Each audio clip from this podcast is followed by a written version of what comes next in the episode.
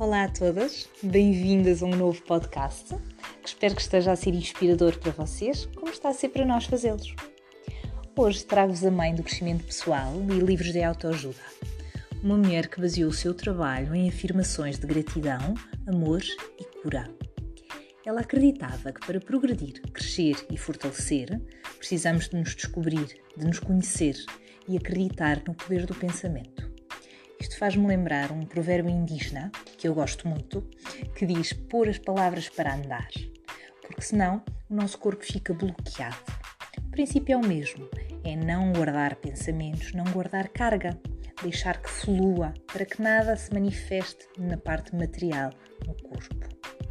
Ora, quanto a Louise, ela teve uma infância simples, mas marcada por abusos sexuais e físicos com muito trabalho pesado. Foi logo aqui, na infância, que a sua autoimagem foi praticamente destruída. Todo o ambiente ao seu redor era altamente pernicioso e desequilibrado. Aos 15 anos, tendo esta realidade, fugiu da escola e de casa. Não acreditava ser merecedora de felicidade e fazia escolhas que iam exatamente nesse sentido. Aos 16 anos, engravida e teve que entregar a criança para adoção ainda no hospital. Esta perpetuação do sentimento de não ter valor acaba por continuar durante alguns anos e continuando a atrair homens que a maltratam e agridem. No entanto, após vários trabalhos, acabou por se tornar uma modelo de alta costura em Nova York, onde conheceu o seu futuro marido, um senhor inglês com alguma vida uh, distinta e que a levou a viajar pelo mundo. Após 14 anos de casamento, Lois diz que estava finalmente na altura em que começava a crer que a vida podia ser melhor, poderia correr bem. Exatamente nessa fase, o marido abandona para ir morar com outra mulher.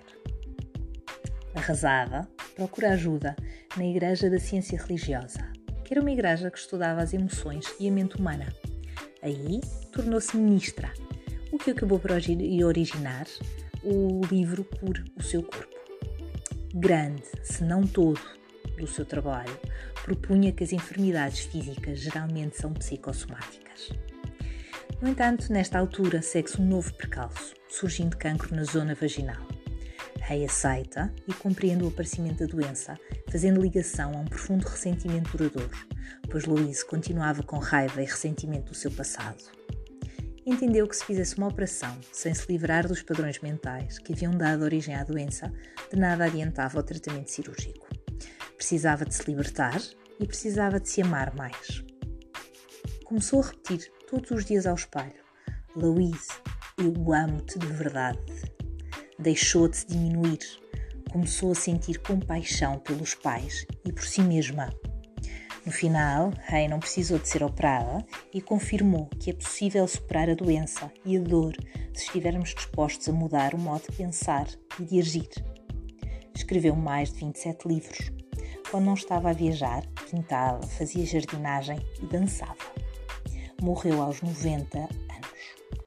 Vou-vos deixar com uma frase muito conhecida de Hay, que diz: Os pensamentos que escolhemos pensar são as ferramentas que usamos para pintar o quadro das nossas vidas.